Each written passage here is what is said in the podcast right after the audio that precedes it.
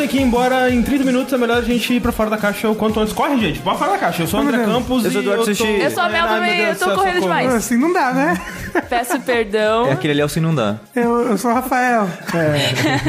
Gente, Fora da Caixa é o nosso podcast mensal que cobre tudo que não são joguinhos, né? Então, assim, basicamente, anime, né? Hoje a gente vai falar aqui só de anime. Isso. A gente é basicamente a mãe de vocês. Você tá indo dormir, a gente cobre vocês. Isso, exatamente. De... Que? Essa Co- cobre tudo que não são jogos. Não. Inclusive você, quando você tá indo dormir. Exatamente. Esse, como sempre, é mais um podcast que é possibilitado graças às nossas campanhas do Patreon e do Padrim. Então, se você puder contribuir com valores a partir de um dólar ou um real por mês, pode ir lá no patreon.com jogabilidade ou no padrim.com.br barra jogabilidade e fazer a sua parte. Tem uma furadeira que provavelmente vai aparecer no áudio final aqui. Acho que os vizinhos estão se vingando da gente. Quer dizer, não é especificamente de mim. De você. Que ontem você fiquei a furou. tarde inteira furando. Ontem Furei. não, foi uma semana furando. É, mas ontem foi especial. Foi especial. Ainda tem mais coisas pra furar, mas é. Toma cuidado que se o André vai furar você. Se você Vou furar vocês tudo aí. Mas a, a próxima coisa que tem que furar, o sushi vai ter que furar, porque ele tem que subir na escada e eu sou muito gordo pra cada escada. Eu entendo, eu te entendo. Você deu a deixa aqui.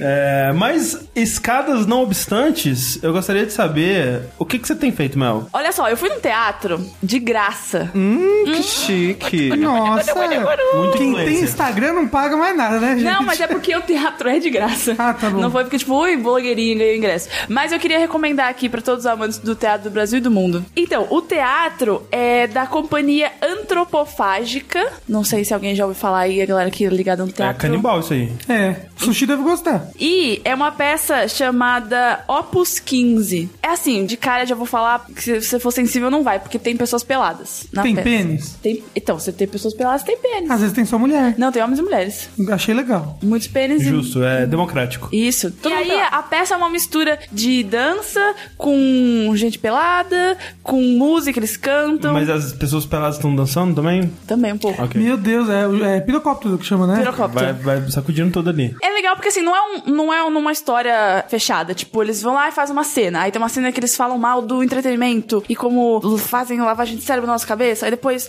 muda a cena toda, aí muda todo o cenário. Aí é política. Aí depois é histórias pessoais das pessoas. Então são várias ceninhas curtas assim. E aí eles vão trocando todo o cenário. É, é um teatro da crítica social foda. O que que te levou a ir nesse, nessa peça, O Mel? capeta. Ah, ele, o capeta.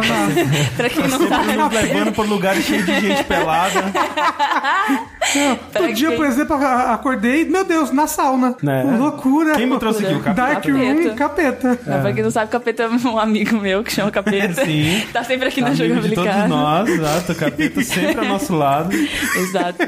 E aí ele, ele é perto da casa dele, ele me indicou. E aí eles fazem oficina de teatro. Eu tava muito pensando em fazer. É grátis também? de a oficina? graça. Olha aí que Ai, meu. Deus, o Melzinho já vai querer ficar pelado no palco. Ai, nossa. Pô, eu achei muito divertido. Porque assim, eram várias pessoas peladas sentadinhas assim. E aí eles vão falando, tipo, meu nome é tal, eu tenho tantos anos. Aí contava uma história de briga da escola, tipo, falando deles assim mesmo, sabe? Aí você entende que, tipo, ah, eles estão pelados porque eles estão falando deles, tipo assim. Eles estão se despindo para as pessoas. Exatamente. É muito legal. Eu fiquei impactada. Eu a ficaria meio constrangido, eu admito. Uhum, eu também. Mas legal, assim. É legal. E aí você olha no olho da pessoa pelada, assim, ó. E ela te olha de volta. É o olho, o outro olho, né? É que aquilo que fala assim, quando pra você ter menos vergonha de se apresentar, você tem que imaginar a plateia pelada. Só que é difícil quando a plateia tá vestida e você tá pelado, deve ser mais difícil, né? É, com certeza. Porque as Mas se- pessoas estão com certeza julgando a- o tamanho das suas bolas, se é tudo igual ali.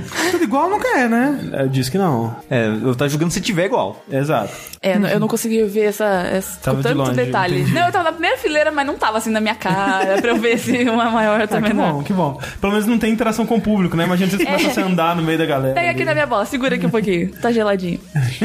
então, e aí a oficina de teatro, ó, toda segunda-feira, das 7h30 às 10h30, vocês colocam o endere- o endereço no, no Pode post. colocar assim, o sushi põe lá pra nós. que alguém quer fazer um teatrinho, Não. que mora em São Paulo e quer fazer de graça. E aí, se ficar pelado, avisa a gente, a gente vai lá ver.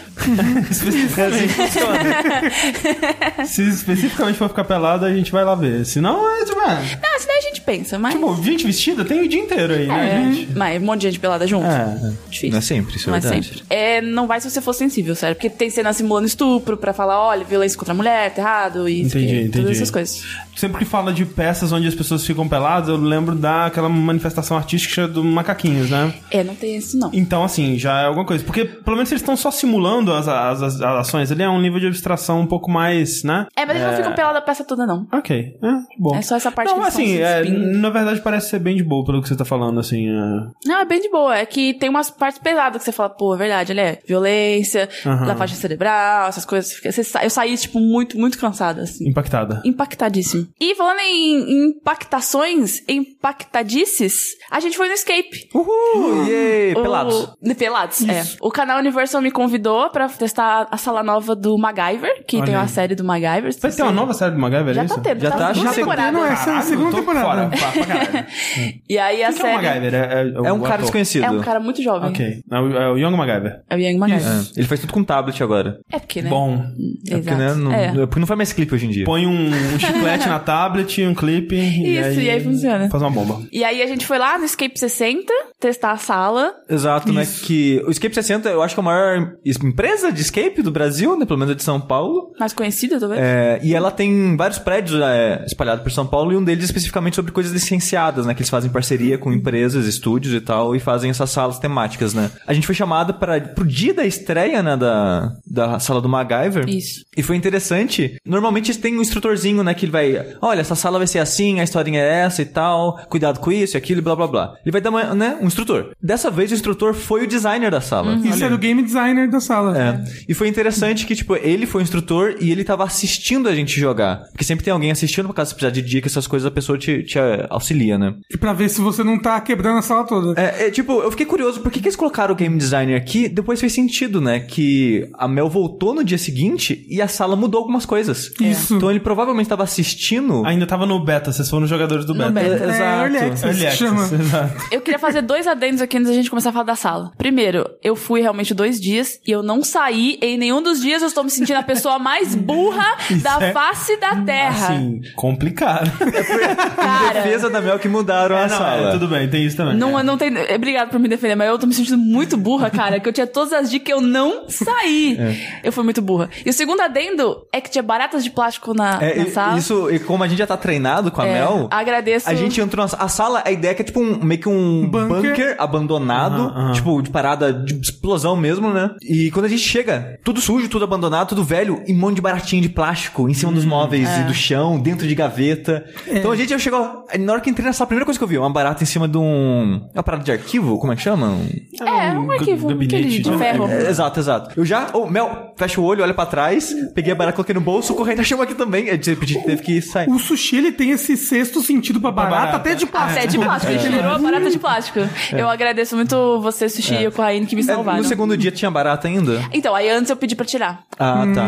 Porque quando tava saindo da sala, você avisou o rapaz, né? Tipo, É. olha só, né? Barata aí, tem, gente que morre. Tem fobia. Não, não, a Mel, em um momento, a Mel abriu uma gaveta assim, uhul, peguei a chave aqui, abri, pá, barata na cara da Mel. Mano, eu assim, tava, eu bum. tava ajoelhada na, na, na altura da gaveta Isso. e a barata na minha cara. Eu quase tive um A traqueio. Mel quase morreu. Porra. O... Eu vi a luz. Mas essa sala, o game designer, ele deve ter ficado levemente desgraçado com a gente. Quando ele chegou na sala, a gente não saiu, né? É. Mas assim, a gente não saiu Por um puzzle. por- é, pelo puzzle da porta. Faltou só botar Sim. os quatro númerozinhos e a gente já tinha tudo pra achar os quatro números. Aí, tipo, só que É, se deu tivesse tempo. dois minutos, a gente tinha saído É. da sala. Ah, putz. e a gente ia ser o primeiro a sair, né? Porque era os primeiros dias dela. É, da- Aí, quando ele entrou na sala, ele falou: Nossa, vocês fizeram tanta coisa diferente, né? Vocês deram uma de MacGyver, hein? KKKKK. É, é, eles falaram, é, mas ele falou, "Ah, como o espírito da sala é ser MacGyver, eu não falei nada. hahaha." assim, a gente fez muita coisa que não estava planejado. Por exemplo, na hora de entrar, eles deram um tablet pra gente, porque tem vários QR codes pra você escanear na sala, que não serve de porra nenhuma. Não, serve, não não serve para nada, nada. absolutamente nada. Nossa, Vê uma mulher falar. "Uni, uni, Isso chama Red Herring e é. Não, mas é- você vê que não tem dica Muito nenhuma. ruim, ok. Porque você coloca assim, é a mulher falando, olha, isso é uma bomba. Tipo, eu, eu tô vendo, é, uma bomba. Ó, isso é uma porta. Obrigado. Deve ter alguma coisa atrás dela. Só, Puta, nossa, é, é tipo, jura? ela não, ela não te engana achando que tem pista. Ah, ok. É, é- é só inútil. É, é lore.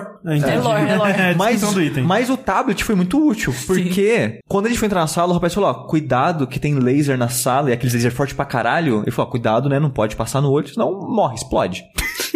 É isso que acontece. Eu já entrei na sala com aquela metade. Ok, tem laser. A gente achou um botãozinho, apertou o botãozinho, saiu o laser. Um laser bem forte que É um laser matava. bem forte. E eu reparei que num canto da sala, desculpa, gente, talvez spoilers aqui da sala, talvez mudar, não sei. Mas ó, fica atento aí, sala do MacGyver spoiler. A gente viu um, um canto da sala que tinha meio que uma parada de vidro na parede com um furinho. Eu pensei, pode ser um sensor que, né, ativa com laser. Aí o que, que eu fiz? Peguei o tablet e fui tentar refletir Ah. o, com um tablet o laser lá. Só que precisava de duas coisas, que era muito longe, tinha que fazer umas curvas. A gente falou, beleza, gente, vamos seguir o jogo. Aí uma das primeiras coisas que a gente conseguiu fazer foi abrir uma dessas gavetas da parada de arquivo. Aí o Corraine falou, foda-se, e puxou a gaveta até ela sair. Aí a gaveta de baixo ficou exposta, aí a gente pegou o item da gaveta de baixo também. E a gente pegou o item de duas gavetas com uma chave só. É. E aí o Game Design depois explicou pra gente que normalmente as pessoas acham a chave da primeira gaveta Ah. antes de achar da segunda. E a gente achou da segunda logo de cara. Entendi. É, no segundo dia que eu fui, a gente achou. Pessoal, eu, eu fiquei quieta, né? Porque eu sabia essa primeira parte, o pessoal achou a primeira mesmo. É. E aí eu falei, ah, vou roubar aqui. Tirei a gaveta. Aí saiu um, um aviso assim: não retire as gavetas. Ah, Aí que eu, errado! ah, eu vou tirar tudo das gavetas. Tem que retirar a gaveta Tirei mesmo. tudo. E eu achei que era parte do puzzle, sabe? Sim. Tirar a gaveta. A gente, inclusive, já foi numa escape que fazia parte do puzzle, tirar a gaveta de cima pra pegar coisa de baixo. Exato. Aí um- uma das primeiras coisas que a gente achou foi um espelhinho, aquele espelhinho de banheiro, que é aquela bordinha laranja, mais vagabundinha do mundo. Aí eu falei, fechou. A gente tem um tablet, tem um espelho, ativamos o laser e seguimos o jogo. É que a gente conseguiu fazer, né? Um refletir no outro, refletir no outro. Pum. É. E aí, aí, mesma coisa, quando o cara chegou na sala, falou, não, nossa, vocês foram muito espertos ao tablet, porque tinha que fazer um outro puzzle pra abrir uma outra gaveta e pegar o espelho. Um outro espelho. Ah, que legal. Exato. Então, a gente burlou dois puzzles do jogo, três, acho que no final das contas. É. No final da, é, até o final da sala, a gente burlou três puzzles, porque a gente foi fazendo essas gambiarras, assim, sabe? Que eles não tinham parado pra pensar que as pessoas poderiam fazer. mas- Esse tipo de jogo, né, que é de resolver puzzle usando vários itens assim, mesmo em, em videogame, né, tem muita coisa que você só descobre que é possível com playtest, né? Então, Sim. tipo, vocês meio que foram um pouco cobaias. Né? É. É, é, mas eu achei triste que eles tiraram essas facilidades. Tinha tablet no segundo dia? Tinha, tinha. É, porque seria triste se eles acabassem tirando a tablet também. Ah, não, as pessoas não, não. podem fazer isso. Tem que fazer todos os puzzles certinho. tarará. É, tipo, foi legal ter essa liberdade de resolver as coisas do nosso jeito. É. Como é que era a sua, amiga que tava junto com a gente? A Nath Kreuzer. Então, a, a, a Nath, ela resolveu um puzzle lá Nossa, esse de um da jeito câmera. completamente É, não, louco. é, esse outro puzzle foi muito louco. Que, tipo, tinha uma mesa com um PC em cima e gavetinhas, né? A gaveta mais de baixo, ela tinha cinco furos nela. Aí, uma amiga da Mel que tava ficando aqui em casa, a Nani, que até apareceu no Saideira, ela olhou no furo, ela falou, cara, tem alguma coisa aqui dentro dessa gaveta. Eu olhei e realmente tinha. Só que era muito bizarro, que você tinha que olhar de um ângulo muito específico E a gaveta era bem escura, né? e a gaveta era bem escura. Porque, tipo, se você olhasse pelo furo, na parte de baixo, mais baixo possível, na, dentro da gaveta, se olhar tipo um papelzinho, que ele tinha quatro. Como se fosse uma tabelinha de Sudoku. Quatro grades dessa. Cada pedaço da grade era um pedaço de um número de uma cor. Por exemplo, um pedaço de cinco que continuava num outro pedaço de cinco e era azul. Então, a ideia do puzzle era você tinha que olhar todos os pedaços espalhados pelos quadros maiores, juntar na sua cabeça e resolver, achar os quatro números que tava ali. E embaixo tinha uma ordem de cor, que você, ah, ok. Ah, depois que achar os números, eu coloco ele na ordem Na das ordem. cores. Tinha uma maneira certa de fazer isso? A gente fez sem a maneira certa. É. Porque a Nath, ela ficou, sabe, uns 10 minutos sentada no chão, com o- só o olho olhando ali, tentando fazer as paradas. E ela conseguiu, foi muito louco. É, e foi muito louco, porque, tipo, a Nani, ela achou a parada, eu falei, nossa, a gente tá fudido, a gente tem que fazer alguma coisa que, tipo, só no olho aqui, a gente vai ficar o dia inteiro tentando resolver essa parada. E virei e fui embora.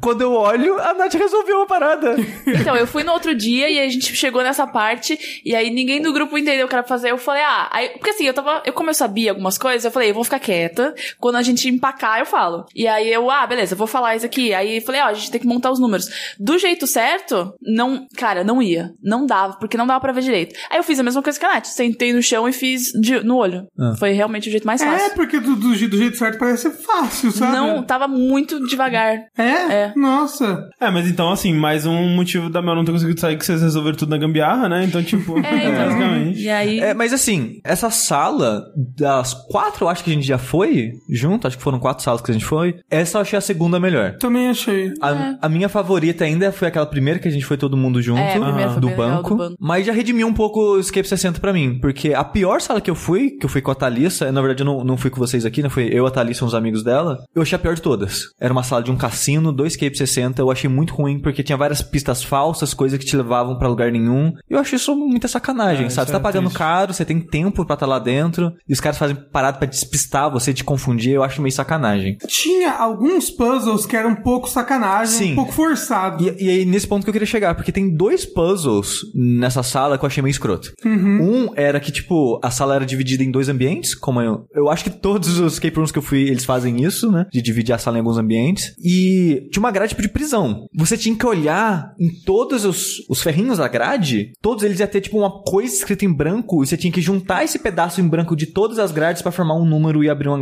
um cadeado. Era a a gente letra. nem notou que existia essa parada branca no, É, na é, grade. é porque a sala ela, ela era muito suja. Sim.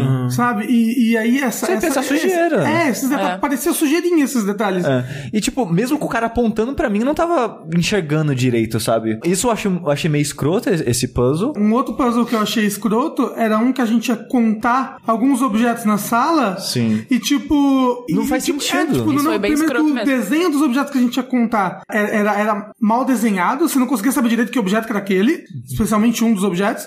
E o outro, tipo, tem que ser exatamente o objeto que tá aqui. E tipo, a gente achou vários objetos, só que eles estavam numa posição minimamente diferente, aí, ah, não vale. E tipo, não faz esse sentido. Não, não, não, não Isso tem foi por que dificultar complicado. esse puzzle, sabe? É, tipo, explicando um pouco mais, né, que o Rafa falou. Nesse puzzle você tem três desenhos. E esse puzzle a gente resolveu só com dicas. A gente pediu, tipo, 20 dicas até eles falarem pra gente os números, basicamente. Porque era muito escroto esse puzzle. Eu achei bem escroto, pelo menos. Tinha um desenho que era tipo uma gradezinha. Essa gradezinha, tinha, tinha várias dessas grades na sala. Você tinha que achar exatamente a mesma grade do desenho e contar quantos tinha. Então, tipo, era o, o sentido que o ferrinho passa, onde tá parafuso, onde não tá. Exatamente como tá no desenho. Um outro desenho era uma parada saindo fios. Essa parada saindo fios é só um ícone pra te representar. Acha algo saindo fios. Porque ela tá desenhada num sentido com X fios. A gente achou que, o- que o sentido era importante. Não era. A gente achou que o número de fios era importante. Ah, não tá, era. Entendi. E os desenhos dos fios eram muito feios. Tipo, não tava. Que, que, que desenho é esse? Parece um cutula escroto. Eu não tô entendendo o que, que é isso. E o terceiro desenho também precisava de um pouco de exatidão, né? Sim. Não no nível do primeiro, mas também precisava. Então, tipo, um precisa de exatidão pra caralho. E por isso a gente achava que o segundo também ia precisar. Ah, faz sentido, É, sim. sim. E o segundo não precisa. Então a gente ficou, tipo, sei lá, 10, 15 minutos nesse puzzle pedindo dica, dica, dica, até eles basicamente falarem os números pra gente. Esse- isso mudou na segunda vez, quando você foi? Não, mesma coisa. O que que mudou? Tipo, teve alguma dessas coisas que vocês estão criticando que eles alteraram ou não? Não, o que mudou foi que tinha uma senha que tava num papel amassado e eles acharam, acho que, muito fácil. Uhum. E aí, cara, é uma doideira. É um negócio que você tem que pegar um clips e fazer alguma coisa com clips, estilo MacGyver, assim, que a gente nunca ia adivinhar. Que você tem que encostar o clips num negócio, esperar, e aí ele parece uma senha eletrônica. Cara. É tipo, deve ser tipo aquelas paradas de caixa de remédio. Passe o metal aqui para aparecer tal Eu coisa. acho que é isso, porque eu não sei como é que funciona aquilo, não. É. Porque você falando é isso que parece pra mim, tipo, passar o clipe no papel até aparecer a senha. É, era só encostar o clips no desenho do clips. e esperar. A gente não quer fazer É, o isso. foda é o esperar, né? É. Porque se você encosta e não acontece nada, você, ah, não deve ter nada aqui. É, você espera, tipo, uns 10 segundinhos, mas, pô, você vai É. embora, vai pro próximo puzzle. Sim. Aí eu. Ah, é, parei. você, você encostou no condicionado, beleza. Aí você solta o papel e vai embora. É, eu parei nesse daí no segundo dia. É. Mas assim, tirando a- esses dois puzzles que eu achei os mais frustrantes da sala, eu achei bem divertido a sala. É que é foda Sim. que, tipo, eu tendo recentemente, né, criado desafios para outras pessoas no jogo show, é muito difícil, sabe? Quando você vai fazer uma parada assim que, tipo, quando você tá criando, pra você tudo é muito óbvio. Tipo, você tem que se colocar no, na mentalidade das outras pessoas, é, isso é muito difícil sem fazer playtesting, né? Então, tomara que com o feedback de vocês e de outras pessoas que jogaram, eles ainda estejam Sim, melhorando a sim. sala. Eu acho que a sala vai ficar mais difícil. Mais difícil ainda. É, porque a intenção deles é que essa seja uma sala extreme. É, mas é que assim, ser difícil é uma coisa, sabe? Tipo, agora, tem coisas que vocês falaram aí, tipo, a- a- o lance de um ícone pedir exatidão e o outro não pedir, isso não é difícil, é, É. falha de design, eu acho, Sim. sabe? Mas foi muito divertido, vai ficar acho que até outubro. Então, se a gente não estragou muito pra você e você quiser ir lá. É. E ó, que nem o Rafa falou, a intenção deles é fazer essa sala uma das mais difíceis ou a mais difícil deles. Então, já vai esperando coisa foda. Assiste deixa os MacGyver novos, antigos e vai no espírito do MacGyver. Leva um chiclete, uma caneta. Usa, usa o tablet, tira a gaveta e burla os puzzles. E... Isso. Isso. É isso aí. Leva uma bomba e explode tudo. A Não, única maneira não. de vencer o sistema é quebrando o sistema. Com essa frase bonita eu vou vazar. whole universe was in a hot, dense state that nearly 14 billion years ago expansion started. Por falar em game design aqui, né? Esse Fora da Caixa tá muito games. Aff. É, vai continuar sendo muito game. Olha, tem bastante coisa sobre jogos aqui hoje, inclusive. Eu quero falar sobre um filme que eu assisti chamado Jogador Número 1. Você leu o livro, André? Eu li um pedaço do livro há muito tempo atrás. Eu não fui ver o filme ainda, apesar da Thalissa ela querer muito ver o filme, porque ela adora o livro, mas eu tenho preguiça porque eu não gostei do livro, não. Você leu o livro inteiro? Sim. É, eu... Parabéns. Normalmente quando eu não gosto de um livro, eu não consigo ler ele todo, não. Mas aí tem que ler, né? eu tava na época, tipo, eu vou voltar a ler. Eu tava, tipo, vou ter que terminar o livro, sabe? Aham. Você leu ele mais ou menos quando, assim? 2015, eu acho. É, eu comecei a ler, acho que um pouco antes disso também, provavelmente 2014 por aí. Eu não consegui passar do começo. Tipo, eu já conversei com pessoas que gostam do livro e me falaram que depois de um tempo melhora, porque o começo é muito sobre estabelecer o mundo, assim, e ele passa um bom tempo basicamente fazendo referência, assim. Tipo, o, o, o livro é muito sobre referência, né, e o filme também, mas o começo do livro eu tava achando muito chato, que era o autor falando, isso daqui é uma música do álbum do Rush, isso aqui é uma camisa com o logo do Van Halen, e o Van Halen era uma banda, que tal. Tipo, é, é isso, sabe? Me Durante parece muito bem tempo. chato. Assim, era bem chato, assim. Me parecia só uma punhetação de referência, sabe? Algo tipo um Big Bang Theory da vida, assim. Assim, eu terminei o livro e eu terminei me sentindo isso ainda, sabe? Ah. Ele vai ter né, seus personagens, tentar desenvolver a plot, ter uma passagem de tempo, coisas acontecem, blá blá blá. Só que a ideia principal do livro é exatamente essa: fazer um Power Fantasy pra quem viveu na época dos anos 80. Então, assim, eu não tinha grandes expectativas pro filme, justamente por eu não apreciar, né? Eu achava meio barato essa coisa de da referência e da. De, de modo geral, de pessoas que se identificam através de produtos de entretenimento, sabe? Tipo, essa é a minha identidade. Eu sou a pessoa que gosta de De Volta para o Futuro. Tipo, nada contra, mas eu tenho uma preguiça. Ah, assim, a gente fala isso, mas eu tô com uma camiseta do Zelda, o Sushi com uma camiseta do Mega Man. É, não, mas assim, você vestir uma camisa ou você tatuar no seu corpo uma coisa que é importante pra você é diferente da sua identidade ser aquilo. E é isso que o universo do Red Player One passa, sabe? Que realmente essas pessoas, elas são tão fortes ou tão importantes nesse mundo quanto o conhecimento delas de referências da cultura pop dos anos 80 e Então você 70. tá me dizendo que você não é aquilo que você consome? Nesse mundo você é. Ah, Ou, ou pelo menos aquilo que você conhece, né? É. Tipo, consome porque ninguém mais consome, né? Se tá no ano de 2040, o que, que as pessoas sabem dos anos 80, sabe? De te- entretenimento. E isso é uma coisa que eu achava também quando eu comecei a ler e depois, tipo, mas que bizarro, sabe, essa, essa punhetação pros anos 80. Os anos 80 foi só mais uma década como tantas outras. Anos 90 teve coisa muito legal, anos 2000 teve coisa muito legal, 2010 e vai ter coisa muito legal. Vai ter sempre uma década que vai ser muito importante pra geração, tanto quanto outras foram, sabe? Essa punhetação pros anos 80 não faria sentido quando você tá em 2040. Teriam outras décadas já que pra essas crianças seriam muito mais importantes e relevantes. faz sentido hoje em dia os anos 80, porque as crianças dos anos 80 hoje são adultas. São as pessoas que estão produzindo conteúdo. Isso. Exato. E elas têm nostalgia de quando elas eram crianças e por isso os anos 80 tá em moda de novo. Só que, no fim das contas, eu achei que o filme, ele faz muito sentido e tenho certeza que o livro eventualmente faria sentido se eu tivesse chegado nessa parte, porque o lance é que ele é todo construído pra esse tipo de coisa fazer sentido dentro da história. Então, assim, por que que as crianças do 2040 e tantos se importam pra caralho com coisas especificamente dos anos 80 e 70 e no, no filme eles expandem um pouco mais pra referência de cultura pop mais recentes também, mas enfim. Especificamente anos 80, né? Por que que o protagonista, o carro dele é o DeLorean, sabe? É porque eles vivem num mundo que é um tanto quanto pós-apocalíptico, no filme é um pouco menos do que no livro, mas no, no filme ainda assim é um mundo meio bem desgraçado por esgotamentos de recursos e guerras e crises e muitas pessoas vivem na pobreza, né, nos Estados Unidos. Inclusive esse protagonista, né, ele vive num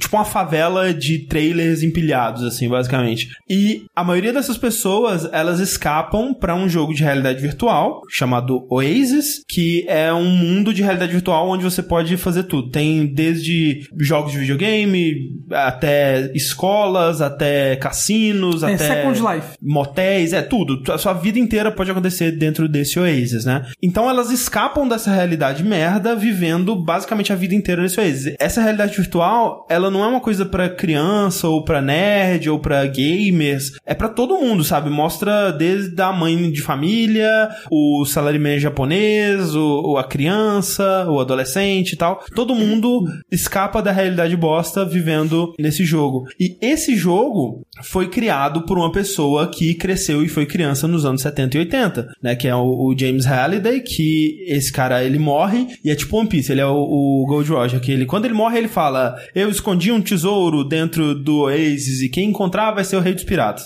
O, o- o rei do Oasis, né? E aí, esse tesouro, eles chamam de easter egg, né? Você tem que encontrar o easter egg que ele escondeu dentro do Oasis e pra isso você tem que resolver vários desafios, encontrar chaves. E esses desafios são coisas que ele criou pra testar pessoas que vissem o mundo da mesma forma que ele. Então, para as pessoas conseguirem resolver esses puzzles, encontrar esses puzzles, elas têm que curtir o que ele curte e entender o que ele curte, entender as referências dele. Então, não só é um mundo que foi salvo por essa pessoa que tinha essa apreciação gigante pelos anos 80 e por isso o mundo inteiro, porra, esse cara aqui, ele criou a parada que é a minha vida, sabe? Tipo, eu- se eu não fosse ele, eu estaria vivendo num mundo bosta. E tem pessoas que até ganham dinheiro e trabalham dentro desse Oasis, né? Então, começa esse culto da personalidade desse cara e todo mundo quer saber o que, que ele gostava. Ele é o ídolo dessas pessoas. E além disso, se você encontrar o easter egg, você não só ganha o controle do Oasis, você se torna o Game Master do Oasis, você ganha no filme meio trilhão de dólares, né? 500 bilhões de dólares. Que dá mais ou menos dois reais uh, com a justa inflação, né? Né? É, dois reais uma bola de hortelã. Então, faz sentido que esse mundo esteja obcecado pelos anos 80 e querendo entender mais das referências dos anos 80 e o que era importante pra esse cara. Assim como faz sentido a maioria das referências que o filme coloca, sabe? Porque a referência, por referência, é algo ruim, sabe? É algo barato, tipo, Big Bang Theory. Namorar é tão difícil quanto pegar a espada leva 50 no World of Warcraft. Tipo, você só fez uma referência, sabe? É uma coisa muito barata e gratuita e é muito pandering pro fã. Tipo, ah, eu reconheci se ele falou uma parada que eu conheço, cara. Que coisa maravilhosa. Isso aí é muito engraçado, né? E isso não tem nenhum valor, assim, pra mim, né? Eu, sei que pra muita gente é, isso é legal, né? E se ver representado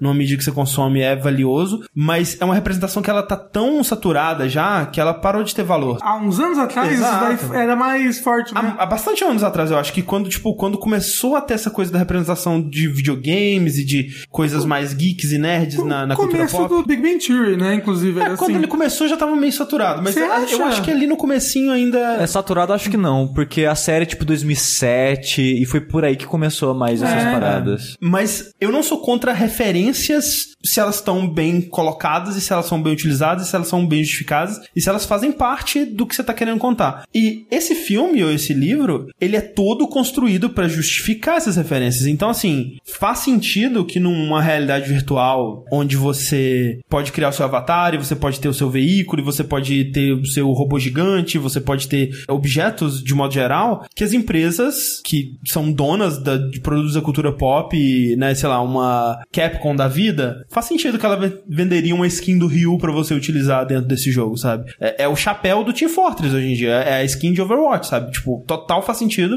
e total faz sentido que as pessoas que gostem dessas paradas, elas vão lá e comprem a skin do Ryu, elas comprem o DeLorean e tudo mais. E esses itens eles estão acessíveis para os jogadores. Então, essas referências, elas fazem sentido e pelo pouco que eu conheço do livro, elas são mais bem utilizadas no filme, porque no, no filme elas só aparecem. O DeLorean, ele só é o carro que o, que o menino pega e corre no DeLorean, Ele, sabe? Ele, ele não para pra falar, olha, esse é um DeLorean. Veja só o meu DeLorean. Tipo, tem alguns momentos onde eles fazem referências diretas a, a coisas. Por exemplo, tem uma hora que o, o Chuck, né, o boneco assassino, ele aparece, começa a matar as pessoas assim e tal. E aí alguém fala, maldito Chuck e tal. Tipo, mas é esse nível de referência, sabe? Onde eles reconhecem a referência e apontam pra ela. Porque, de modo geral, as referências elas só estão lá e fazem parte desse universo. Então elas não me incomodam, de modo geral. É vantagem do filme, né? Porque o livro, se você não descrever, Exato. o leitor não sabe que tá lá. É, mas o, o que acontece no livro, pelo menos do pouco que eu li, é que além de descrever, ele explica.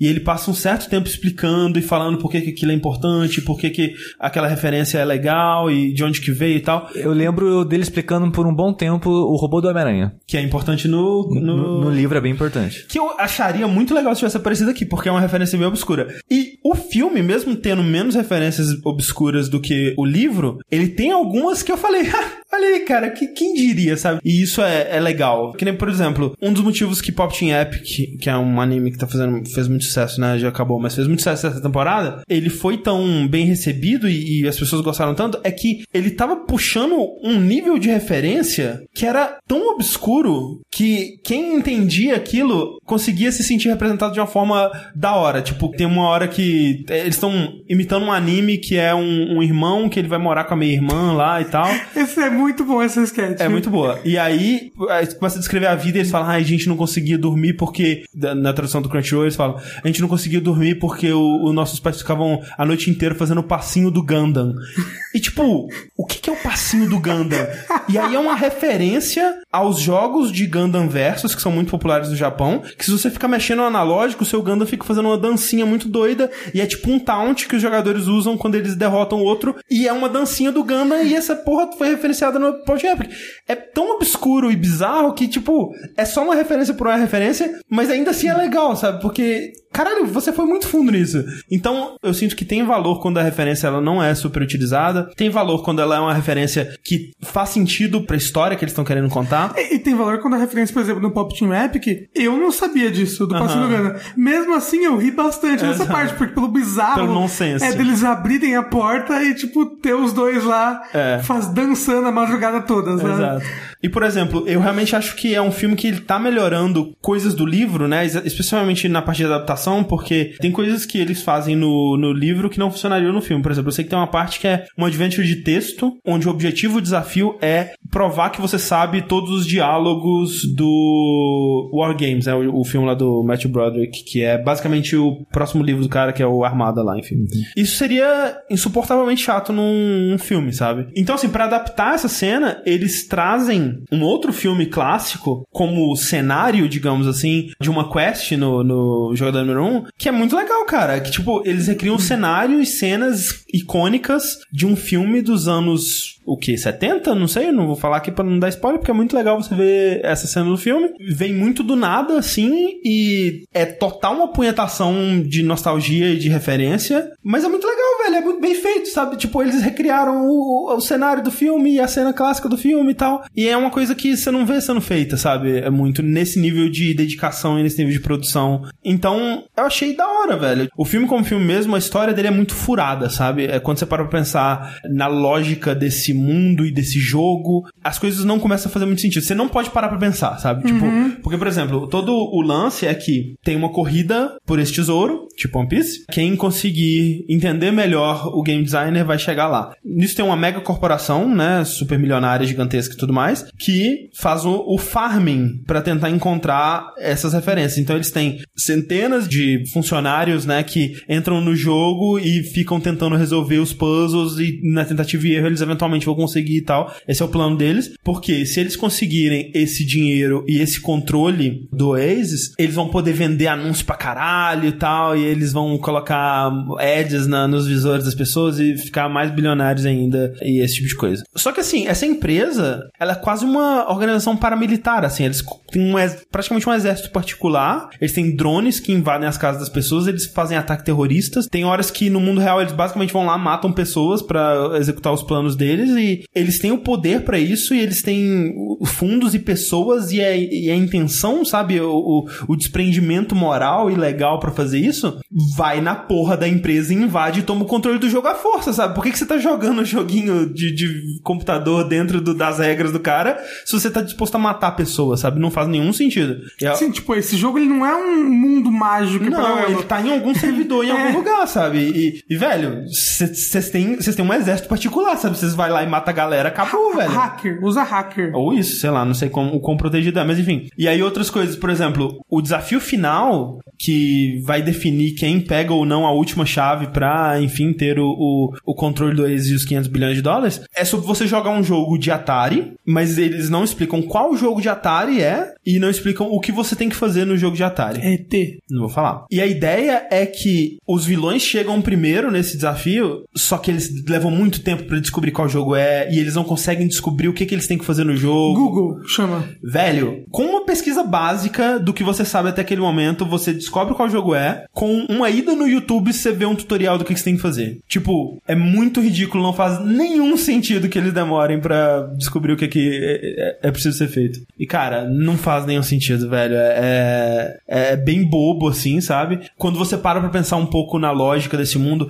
Até, por exemplo, quando eles mostram as pessoas jogando, né? É bem inconsistente, porque tem pessoas que elas ficam paradas e elas estão andando e pulando pelo mundo, mas de vez em quando mostra, tipo, uma mãe de família no meio da sala, aí ela sobe numa montanha do jogo, aí mostra ela subindo no sofá e escondendo atrás do sofá pra tomar cover e tal. E, tipo, não é assim que funciona. Tipo, você precisa ter um sofá pra você esconder atrás e aí só assim que ele vai funcionar como cover. Ou, ou então tem momentos onde a pessoa ela usa coisas do mundo real pra afetar o que tá acontecendo no jogo. Então ela se apoia em alguma coisa do mundo real pra se apoiar dentro dessa coisa no mundo do jogo. E a partir daí não faria sentido o mundo do jogo, porque se você tivesse, sei lá, uma escada no lugar que você tá jogando, você poderia burlar regras do mundo do jogo, porque você tá andando em cima da escada, você tá subindo, voando no jogo. E aí? Não, pera, e, e aí você fica andando pelo mundo, sendo atropelado no trem, na, na rua. É, tem gente andando na rua jogando, sabe? Esse tipo É um de coisa. perigo. O celular já é mata. complicado. É verdade. é, Tem que ter mais lei sobre isso aí, mas não tem. Então, assim, tem coisas que não fazem sentido. De modo geral, a história ela é boba e clichê e vai pra onde você acha que vai, né? O menino ele fica com a garota no final e essa coisa toda. Nenhuma surpresa. Nenhuma surpresa aí, mas toda essa construção desse mundo e, e, e as referências mesmo. Eu acho que o- no, no fim das contas você vai pra ver esse filme pra você ver referências de cultura pop sendo bem utilizadas, eu acho, porque... Mas, mas aí que tá uma coisa que eu vi algumas pessoas discutindo. O filme, ele parece filme de criança quando você tá assistindo, pelo ritmo, Uhum. e bobinho e tal. Mas ao mesmo tempo, ele tá tentando usar a nostalgia pras pessoas velhas. Aí parece que ele não, tem, não acha um público. Porque as crianças não vão pegar as referências e as pessoas mais velhas vão pegar as referências, mas o resto é bobo. Mas eu acho que é tipo um filme da Marvel, assim, porque, tipo, ele tá pegando referências e brincando com o fandom de pessoas que leem quadrinho há bastante tempo, e essas pessoas são mais ou menos da nossa idade e tudo mais. Tem muita gente da nossa idade que curte pra caralho Marvel, né? É, alguns diriam que é boa parte do, do fandom desses filmes, mas ao mesmo tempo eles são filmes feitos pra criança, sabe? Eu acho que eles tentam pegar as duas coisas ali. Mais ou menos, né? Eles, eles, eles têm histórias às vezes mais elaboradas. Depende do filme, né? É, é no mesmo nível desse aqui. Eu ainda acho que é, é uma. é, tipo, é o mesmo nível de história e de complexidade narrativa da maioria, assim, sabe? Não tá muito diferente, não. Então eu acho que foi isso que eles quiseram. Tipo, eles querem é, atingir o máximo de pessoas possível, então eles fazem uma aventura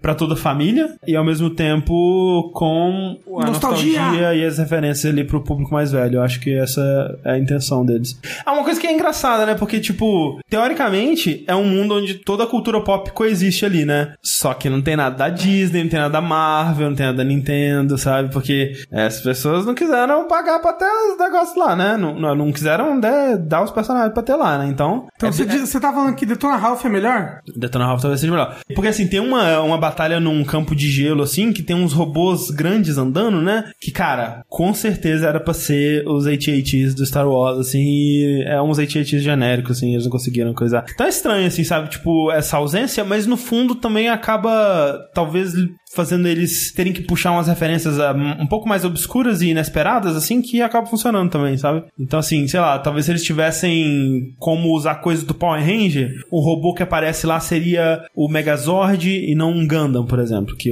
porra, o Gundam é da hora, sabe? Eu achei legal ver um Gundam lutando ali. Foi da, foi da hora. Então, assim, referência é barato? É, mas tá, tá ali legal, né, cara? O robô batendo no outro. É, referência, o filme. Refer... Ah, não, total referência ao filme. Assistam, ou não. Ou não. Fruto do meu vizinho parece melhor que o meu. Teu sonho de ir lá em cima, eu creio que engano o seu. Você tem aqui no fundo conforto até demais. É tão belo nosso mundo. O que é que você quer mais? Onde eu nasci? Aproveitando que você tava falando da Disney, recentemente eu fui assistir o musical da Que Pena Seria. Isso. Esses pessoal que vão no teatro, né, cara? Mas eu também fui de graça. Eu fui pela ONG, né? O que significa que eu vi o musical a 5 quilômetros de distância. Ok. Tava tipo na, na, na- na penúltima fileira, assim. Eu, eu de forçar a visão. Ah, é Ariel, né? Aquela, aquele, aquele borrado vermelho é Ariel, né? Nossa, que ah, linda. não, era, era só um esfregão.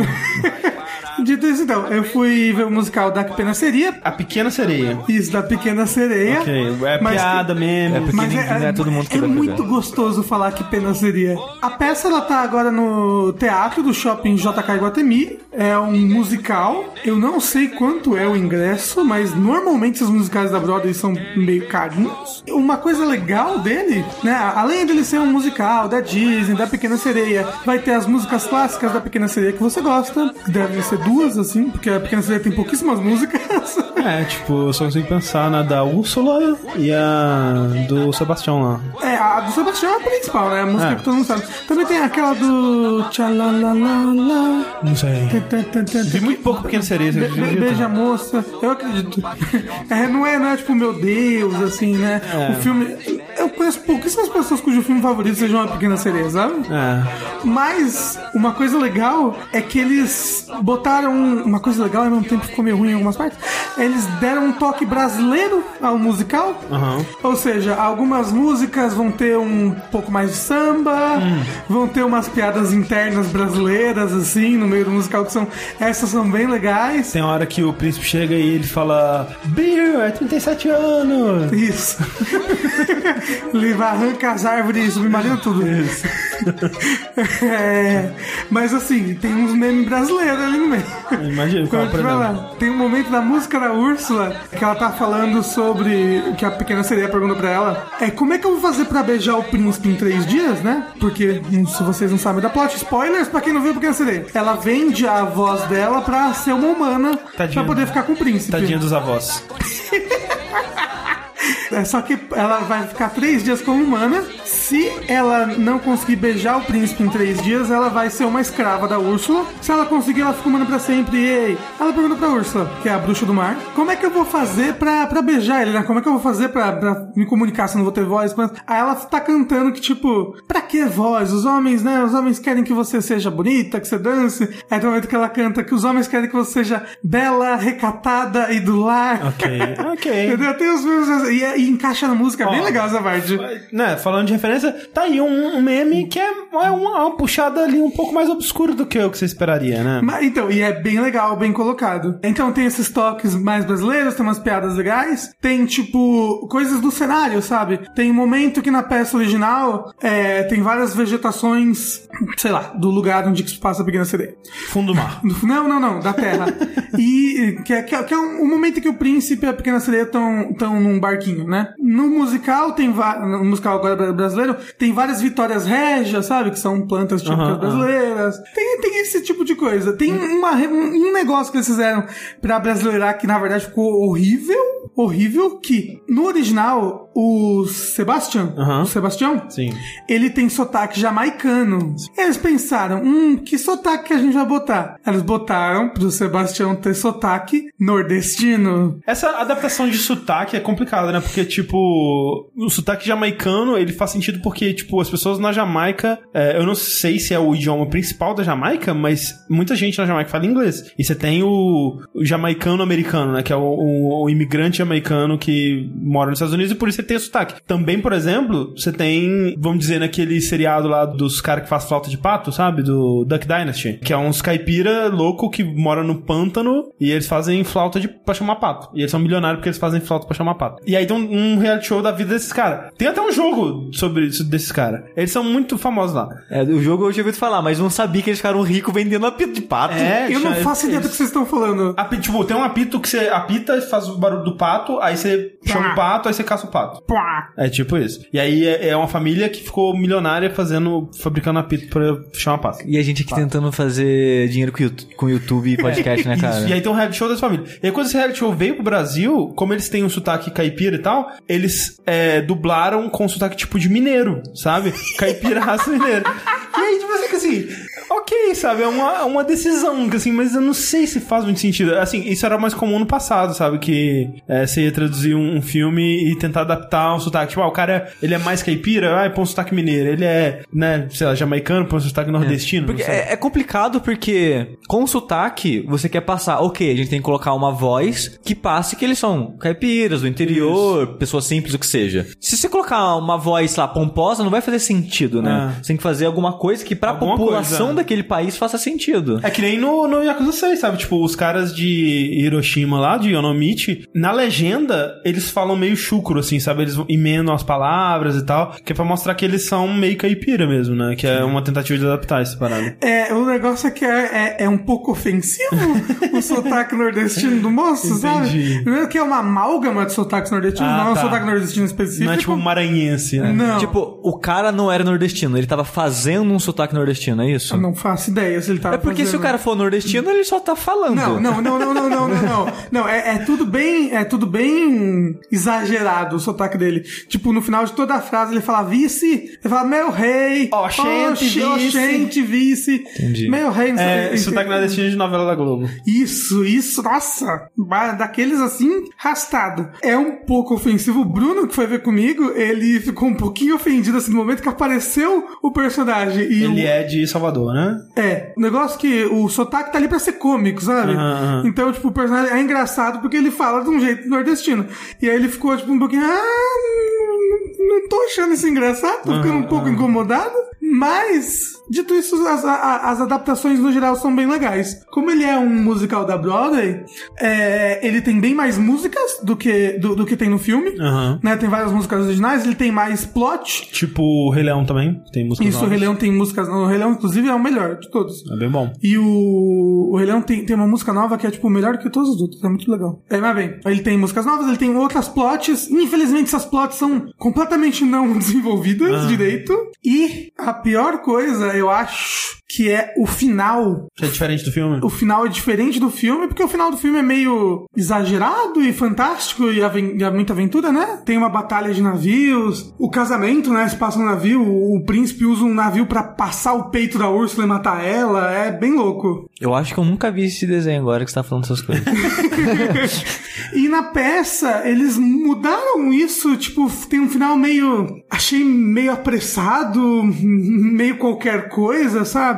Tipo, no desenho, a Úrsula aproveita que ela tem a voz da Ariel, e como a Ariel tá quase conquistando o príncipe, a Úrsula se transforma em humana, bota a voz da Ariel nela e usa essa voz pra enganar o príncipe. Por quê? O príncipe, ele, ele cai no mar em um momento da peça e do filme, e a Ariel salva ele. E ele só lembra da voz dela. E essa plot não tem no, no musical. Tipo, a Ursula só fica lá no fundo do mar esperando e dá uma atrapalhadinha nos planos, assim, da Ariel, mas, tipo, é bem qualquer coisa. É porque o Sora, o Donald e o Pateta foram lá e bateram nela. Isso, era o que tava acontecendo. Não mostrou.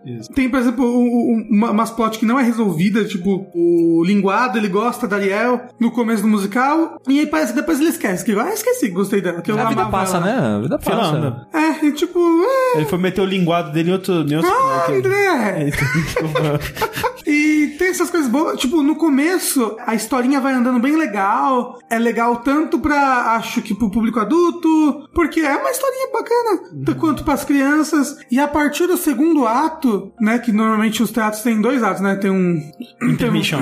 É, tem um intervalo, né, de 15 minutos, aí começa o próximo. E a partir do segundo ato fica muito mais infantil, com um bando de besteira. Tem- Tem uma parte que dura uma eternidade, eu achei, que é Scooby-Doo. Tipo, pessoas correndo uma atrás da outra, ah, confusão e... Ah, tá. E, tipo, muito bobo, muito, muito, muito bobo. Não dá pra entender qual o sentido daquilo, porque aquilo tá acontecendo. É, é- é meio desconfortável, assim.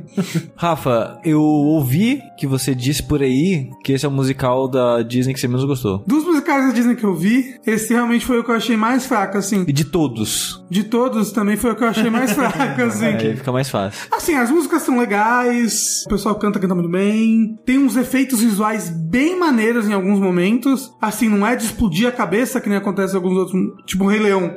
Rei Leão tem umas coisas assim que você fala, caramba, que que é isso? É 3D? O que que tá acontecendo? Aí, só que nesse tem uns momentos bem bacanas, tipo, dá um spoiler aqui. É o momento em que o príncipe cai na água. Que inclusive deu um erro nessa parte, deu falha técnica, quase que o príncipe morre. Mentira, ele poderia ter morrido, não sei. Que tipo, tá, tá, tá na tempestade, Pansy e o barco tá lá, aí tá- eles estão cantando na tempestade, aí o príncipe começou a fazer um X assim em cima da cabeça, com os dois braços cruzados. Cantando e fazendo X, cantando e fazendo X. Aí de repente, pum, um trovão, aí escureceu o teatro. Aí ficou escuro, escuro. Atenção, momentos de tensão. Por falhas técnicas, voltaremos em 15 minutos. Aí todo mundo. Ah! E aí as crianças. Começa! Começa! Então sempre as crianças alegrando o dia do Rafa durante os Ah, espetáculos. cara, tava, tava feliz. É, é a única coisa que eu fiquei. Não, não, não fiquei incomodado, mas fiquei apreensivo. Tinha um bebê na fileira da frente que ele tinha, tipo, dois dias de idade. Era muito novo. Ele, ele, ele não tava Tava chorando. com a placenta ainda. Não, não, tipo, ele, ele não tá, ele não tava chorando, ele não tava incomodando, mas ele era muito novo, gente, ele era muito novo. Não pode tirar bebê tão novo assim dentro de casa. É perigoso pra bebê, tem que tomar as vacinas tudo primeiro. Nossa, meu Deus do céu. Eu tava assim, assustado com quão novo aquele bebê era. Qual foi o problema técnico? Não falaram? Não... Então, não falaram qual foi o problema técnico, demorou bastante pra peça voltar. É o príncipe tava com piriri. Não, então, nesse momento é o momento que o príncipe cai no mar. Então, o que aconteceu depois? A peça voltou um pouquinho, tava acontecendo, aí foi acontecendo, tá, tempestade no mar, e nesse momento o navio abre no meio e o príncipe é puxado por um fio, né, pra cima. Então, como, como se ele estivesse caindo na água, aí ele sobe até o máximo e depois ele vai descendo. Tipo, o cenário muda pra debaixo d'água e ele vai caindo lentamente, como se estivesse afogando. E eu acho que a corda dele devia estar com algum problema É possível. né? Porque se, né, se, ele, se ele que ficou a- Sim. apontando o sinal de falha. E é, mas é um momento assim, bem legal, muito bonito. Que aí aparece a Ariel em corda também, nadando assim no ar, e ela pega ele e leva pro alto. E é bem. bem- É, é, é o momento que mais wow assim do musical que tem. É, se você tiver criança, recomendo bastante assistir. Mas não um bebê a- de três dias. é, não, não, não, não beber de três dias, mas a criança vai gostar bastante, porque ela não vai entender a plot mesmo, e a música, as músicas são super gostosinhas e divertidas. Vai rir do É, nordestino. é, é, ela vai aprender o sotaque do todo, todo o Nordeste inteiro, numa pessoa só. Yes. Mas eu- a, a- a música do Sebastião ainda é a melhor, assim, né? A melhor Ah. musical, e tem samba no meio, é bem divertido. Olha aí. Ah, que É. pena seria. A que pena seria breve no teatro. Já tá. Já tá, vai lá.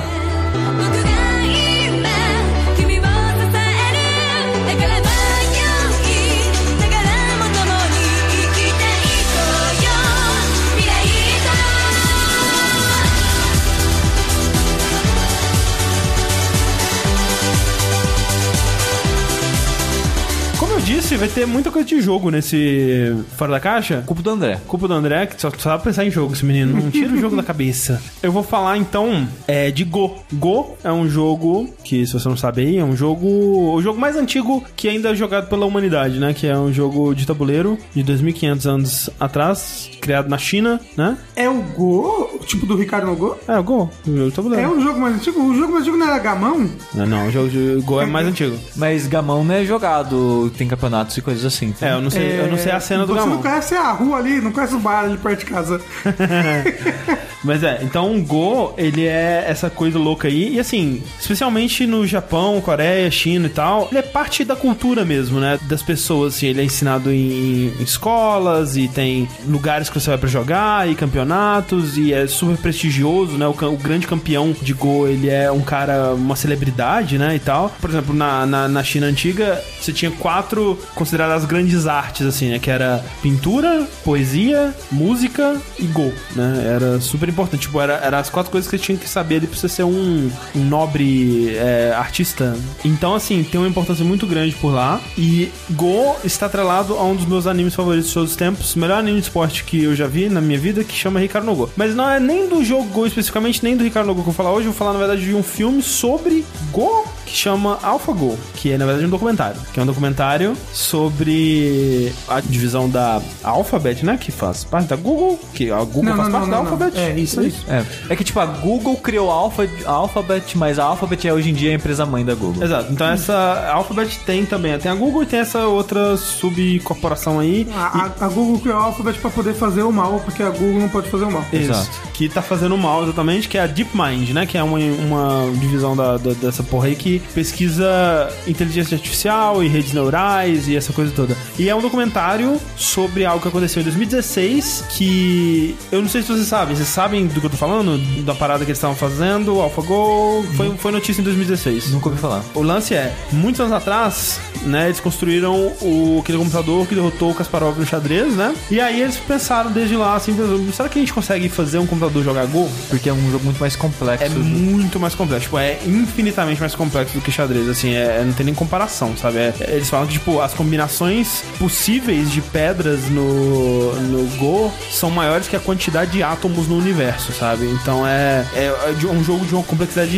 literalmente inigualável. Por isso, inclusive, que ele é tão longevo, assim, porque não tem como você Dominar por completo. dominar ou, ou mesmo entender por completo, sabe? É uma coisa que muitas vezes os jogadores master, assim, eles fazem uma jogada, e muitas vezes eles não conseguem nem explicar por que, que eles fizeram. É uma coisa muito de intuição e de da experiência te guiando por aquele caminho, de você tentar ver um bilhão de passos à frente, assim, e, e tentar fazer o, o que parece certo naquele momento. Então, assim, usando a mesma estratégia que eles usaram para programar o computador que, que derrotou o Kasparov no xadrez, seria impossível, né? Com o, o nível dos computadores atuais e, e- e o que as pessoas entendem de inteligência artificial atualmente. Então, eles, há cinco anos, começaram a trabalhar numa, numa alternativa que são as redes neurais, né? Que você não vai ensinar um computador a jogar Go, você vai criar algoritmos que permitam o computador aprender Go sozinho. Então, é algo que existe aí, se você procurar com jogos, né?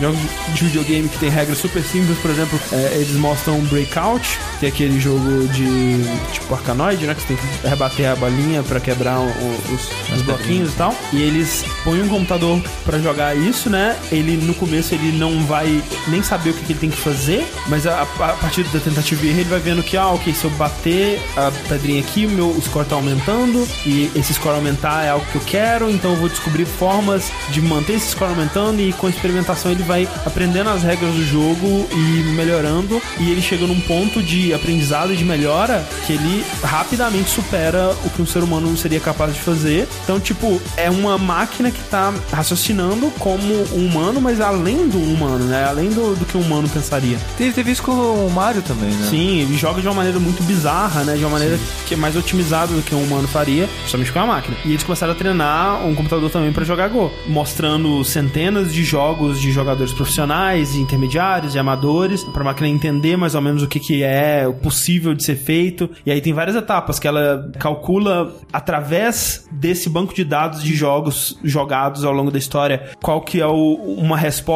adequada pro movimento que o adversário fez, e aí ela calcula as porcentagens, porque se ela fosse calcular é, todas as possibilidades. todas as possibilidades, isso seria impossível, a gente não tem capacidade. Então ela pesquisa num banco de dados o que, que já foi feito no Go, e aí ela calcula as prob- probabilidades daquilo ter sido jogado antes, ou, ou da- daquilo ter dado certo antes, e aí vai evoluindo dessa forma. E aí eles chamam, tipo, o campeão europeu de Go, que apesar dele ser o campeão europeu de Go, ele não é nada perto dos caras do, do Japão, Chinês, da né? China e da Coreia.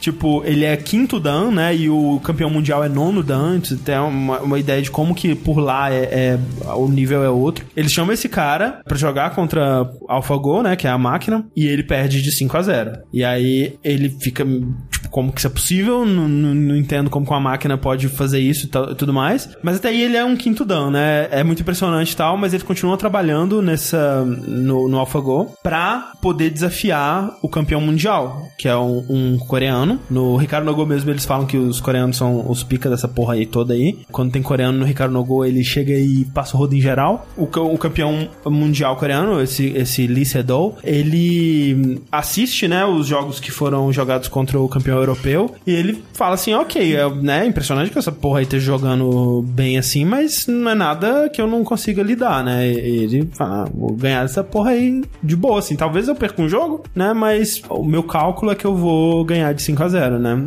E... Levanta e soca a máquina. Pá! É, pronto, Despluga na tomada. E assim, eu, quando eu comecei a ver esse filme, eu já sabia do resultado, né, dessa, desse embate entre os dois, porque isso foi notícia e, tipo, na Coreia especificamente foi uma coisa, assim, que parou o país, assim, as pessoas assistindo ao vivo e telão na rua passando o jogo, sabe? É, foi uma coisa de louco, assim. Ou seja, a máquina ganhou do cara. E ganhou. Assim, eu não sei, eu não sei se é, é pra, né, tipo, eu não sei se é spoiler, né, porque foi uma coisa que aconteceu Foi na uma notícia, Não, é, na mas toda a construção que você tá fazendo já, já indicou isso. Ma-? Mas assim, esse que é o lance. E é isso que é legal do, do documentário: é que eu sabia que a máquina tinha ganhado, é, mas não sabia por quanto ela tinha ganhado. O que eu achei mais legal nessa, né, nesse documentário é que, tipo, desde que eu vi o, o Indie Game The Movie, eh, ele tem, eu acho que um making off, alguma coisa assim, onde eles falam um pouco da produção e eles mostram, num certo momento do, do making off, uma construção de uma linha que é, tipo, a linha emocional do documentário, né? Que eles, você começa meio indiferente, aí eles vão te mostrando coisas que vão te deixar empolgado ou feliz e tal, aí acontece uma coisa que vai te deixar triste, aí a linha cai assim, tipo, e é tudo planejado, sabe? Eles estão fazendo, tipo, para no final, quando você estiver super triste, ele vai subir de novo e você vai terminar o filme super good vibes É, e clímax, feliz. aí. É, exatamente. O jeito que ele, que o, esse documentário ele faz isso é muito legal. Tipo, o arco narrativo dele é muito da hora, porque ele- eles te mostram a máquina ganhando do campeão europeu e você fala, porra, da hora a máquina, né? Vamos, vamos lá, vamos, a máquina é foda, assim. Só que aí eles vão apresentar esse cara e eles mostram o quão foda esse cara é e o quão, além de outros jogadores, ele tá, porque ele é super criativo e ele não joga necessariamente pra vencer, mas ele joga pra se expressar e ele consegue criar coisas que ninguém nunca imaginaria ali no, no- nas jogadas Desenha um dele. e pinto tal. ali no tabuleiro e ganha de todo mundo. Ele chega voando que nem o bison, assim, ó. Exato. E aí eles mostram, tipo, da infância dele e tal, e, e todo, toda a construção desse cara. Esse cara, esse cara Ele é venceu a da máfia hora, né? jogando gol, foi absurdo. e tal. Só que aí ele fala assim: "Ah, eu vou ganhar de 5 a 0 dessa porra dessa máquina aí". Ele não fala assim porque ele é super, ele é super educado, ele é super fofinho assim. Mas ele fala: "Ah, eu acho que né, eu não queria ser, né, é, cheio de mim aqui, mas eu vou ganhar dessa porra aí de 5 a 0". E aí, né, você fica, não, máquina da hora, né? Máquina vai, porra, imagina se a máquina ganhar, vou torcer pra máquina, que da hora que vai ser tirar esse cara. Só que aí ele perde o primeiro jogo, ele perde o segundo jogo, e aí fica só triste, sabe? Tipo, se tem uma, conferência de imprensa depois, assim, com, com ele dando entrevista, e ele começa, tipo, desculpa, gente, desculpa por eu estar decepcionando vocês, eu não sei o que tá acontecendo, tipo, eu nunca senti tanta pressão assim na minha vida e todo mundo só tá na bad, sabe? As pessoas assistindo assim, tipo, caralho, as máquinas superam, não tem mais ser humano, a máquina acabou com a gente, sabe? E não tem mais o que torcer. Tipo, o, o- é, cara, o filme fica muito triste. E você fica triste pelo cara, sabe? Tipo, ele tá dando o máximo dele e ele tá sendo totalmente derrotado. A máquina, o AlphaGo faz uma jogada que ele fica. O que, que tá acontecendo, sabe? Ele não tá, não tá conseguindo conceber o que tá acontecendo. E é muito desesperador, assim. você- E aí a, a narrativa fica que o campeão mundial passa a ser o underdog. Você começa a torcer por ele, velho. E é muito emocionante, cara. Tipo, é muito legal. Eu não vou falar o que acontece, mas, tipo, é muito, muito, muito foda. Tipo, Ele dá uma bica no computador. Desplugando do computador de tomada. É, e então assim, é, o que eles conseguiram fazer narrativamente com essa história, que eu já conheci o desfecho, né, mas eu não sabia dos detalhes, é muito da hora. Esse documentário ele tá disponível no Netflix, ele é um documentário do ano passado, do final do ano passado, e ele agora tá no Netflix brasileiro pra você assistir. É, assim, eu só queria dizer que quando você começou a descrever o documentário, a ideia das paradas neurais, e a gente conhecendo um pouco né, do histórico e a origem da, da Alphabet, eu pensei que o documentário ia pra uma outra linha completamente diferente, sabe? Que tipo, a Alphabet, né, essa empresa que foi criada pra dominar o mundo, ela criou um computador que né, faz joga o jogo mais complicado do mundo e ganha da melhor jogador que existe, sabe?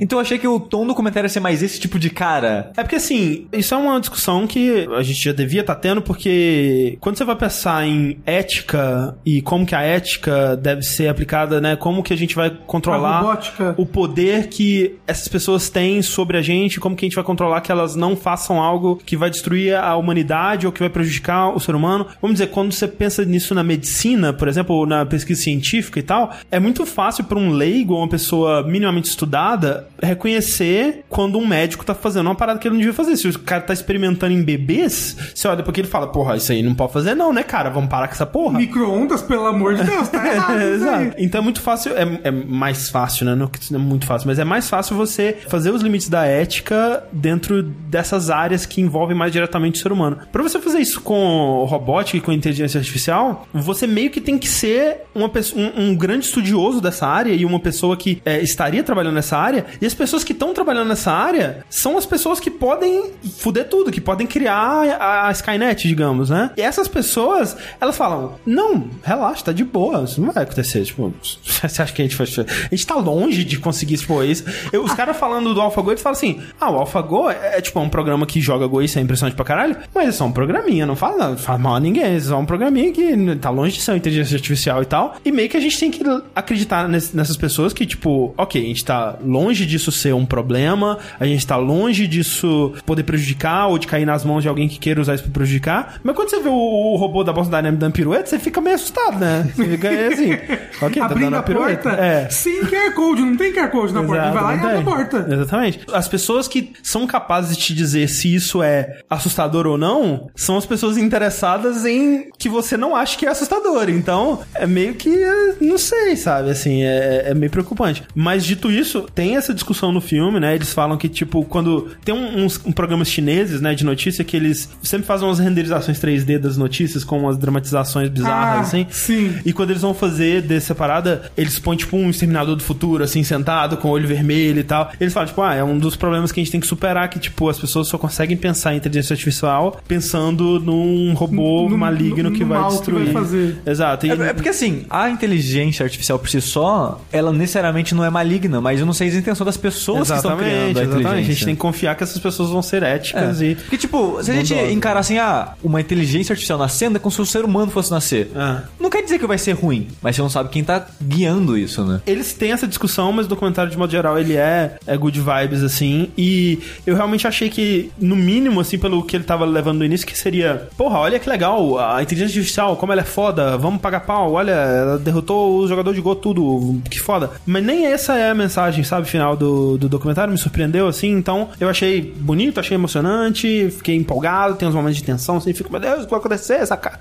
Me lembrou Ricardo Nogô, olha só, é um anime da vida real. O boss final de Ricardo Nogô é um robô? Não é, mas se fosse ter uma nova temporada de Ricardo Nogô, eles com certeza teriam que abordar isso, porque na época de Ricardo Nogô, o mais tecnológico que eles abordam é as pessoas jogando Go pela internet, né? Que é um Com outras pessoas. bem mais antigo. é. Tipo, o que acontece aqui, no embate entre o Lysadol e o AlphaGo, né? É tipo o que acontece na, digamos, na primeira batalha do Toya contra o Ricardo no, no anime, porque o Ricardo no Go, um resumo bem rápido, né? Um espírito jogador de Go, que foi o maior jogador de Go de todos os tempos, que é o, o Fujiwara no Sai, ele encarna no, numa criança, né? Encarna assim, é um espírito que acompanha o menino. É, ele passa a ser uma segunda voz dentro da cabeça dessa criança, né? E aí, essa criança, o Ricardo, ele, tipo, ele, pra satisfazer, né? Tipo, o espírito fica, "Pô, vamos jogar gol, cara, gol, vamos jogar gol, caralho, vamos jogar gol. Fica o dia inteiro pedindo pra jogar gol, ele fala, ah, vamos lá então, no clube de gol lá, a gente joga uma parada, você cala a boca, eu vivo minha vida. Só que aí, quando ele vai jogar, ele vai jogar contra uma, uma outra criança que é um, o filho do maior jogador de gol de todos os tempos, e essa criança é super promissora e tá treinando gol desde criancinha e é, tipo, vai, vai ser um dos profissionais,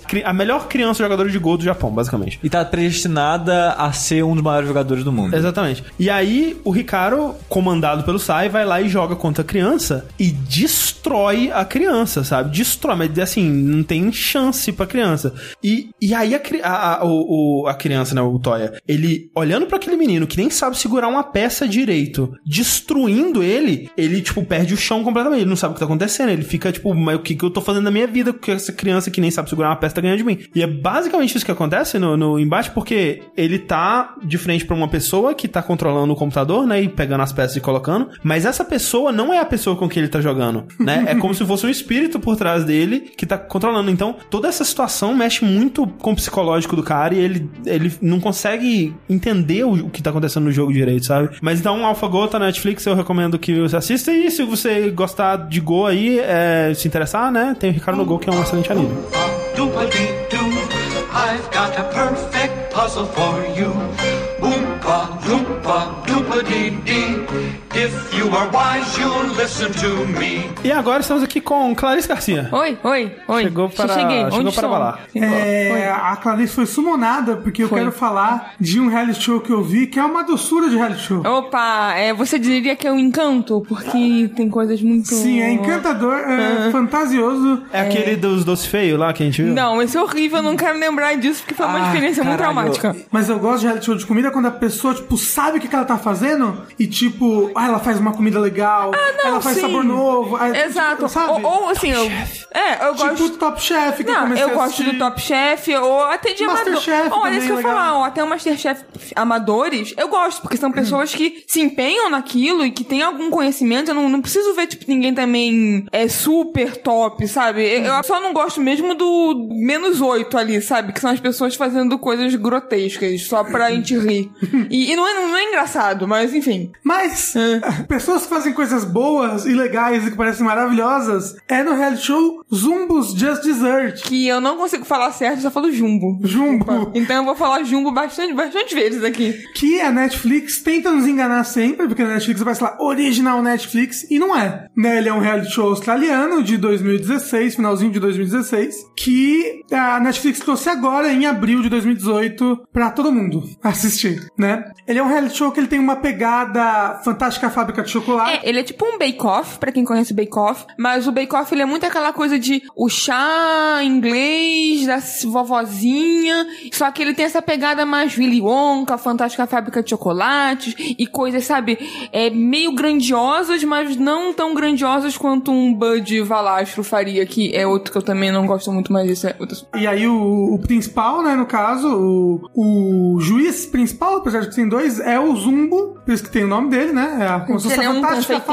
confeiteiro do e tal, Zumbo. famoso na Austrália, É. imagino eu. Sim, ele, ele, ele é jurado do Masterchef na Ah, sim, Austrália sim, também. é, é, sim, verdade. E ele é muito conhecido pelas sobremesas, né? Tipo, Sim, é confeiteiro, dele. sim, sim. E ele é conhecido pelos desafios mirabolantes no Masterchef, né? Tipo, de fazer sobremesas ultra difíceis e de tipo, passar desafios de sobremesas difíceis para as pessoas. Coisas que desafiam a gravidade, imagino eu, porque nunca, né, eu nunca vi, não. Mentira. É, faz tempo que eu não vejo nenhum Masterchef internacional, faz muito, muito tempo, né? Antes de ter o brasileiro era o, o que eu consumia, mas sabendo como é o Zumbo, né, o programa, ele faz muito sobremesas que desafiam a gravidade e coisas, como o, o Rafael falou, mirabolante. É, é por, por isso que ele tem essa, essa fama de ser tipo um Willy Wonka, sabe, da vida. E junto com ele tem, que é uma, uma jurada, que ela é bem importante, é a Rachel Cole, que é uma chefe britânica também, bem famosa, escritora de vários livros e tudo mais. E junto deles, um- uma, uma pessoa que auxilia eles ali é uma, é uma menina chamada Didi, Que é brasileira. é?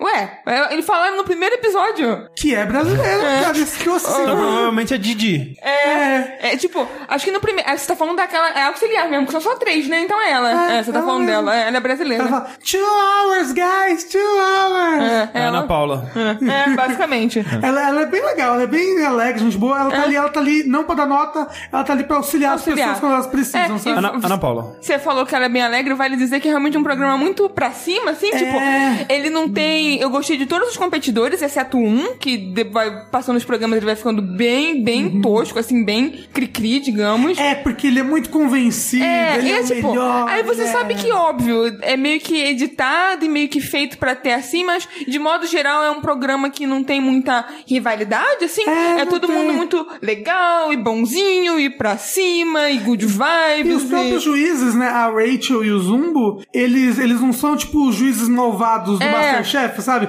Que, tipo, como é que é o nome daquele cara que é ultra famoso? Jacão. Não, não, não, do- Fogasa. É o Gordon Ramsay. Ah, o Gordon isso, ou isso. de, é. de gritar e, e quando o negócio tá horrível, esse negócio está uma merda. Olha, tipo, porque o Gordon também ele meio que exagera pra dar toda essa, essa carga de drama no programa. Tanto é que no Masterchef Júnior, que ele já participou, ele é bem bonzinho, bem tranquilo. É, então, e- Mas assim, não é. Não chega nem a ser como um Fogasa, um Jacan. Tem uma, uma, uma sketch excelente do Kim Peele, que é zoando essa parada do Masterchef, assim, que é o, o cara vai entregar o prato, né? O Jordan Peele tá fazendo um juiz, né? Ele, ele fala, é, é, esse prato é, está péssimo. Aí o cara, aí a música triste. Tum. Péssimo seria se você não tivesse feito ele. Aí a música. Música feliz. Mas agora que você me entregou, eu tenho que jogar ele no lixo. Aí, No lixo da minha barriga? Não, você nunca é, vi. é porque está ótimo.